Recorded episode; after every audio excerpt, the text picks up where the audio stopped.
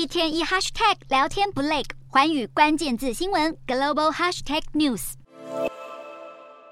日本央行与债券市场的攻防战越演越烈，十年期国债的利率已经连续两个营业日超过了日本央行设定的五趴水准。由于投资人预期日银会在十七日登场的政策会议中再次修正金融政策，很有可能结束或放缓货币宽松政策，导致了许多人大量的抛售国债，而央行则是不断的买入国债来压低利率，甚至打破了单月买入金额的记录。至于日本央行调整殖利率的波动区间，有专家认为可能会再放宽到七点五趴的水平。二零二二年十二月时，日本央行就以市场失能为理由，改变了长期的波动区间。而过去一个月，在公债值利率的飙升下，公债市场机能显得很薄弱，而且如果只靠买入债券，也不是万灵丹。另一方面，日元的升值步调持续，十三日来到一美元兑一百二十七点八七日元，创下了七个月以来的新高。这主要是因为美国消费者物价指数放缓，加上投资人普遍认为日本央行会修正政策，让卖出美元买入日元的动作持续。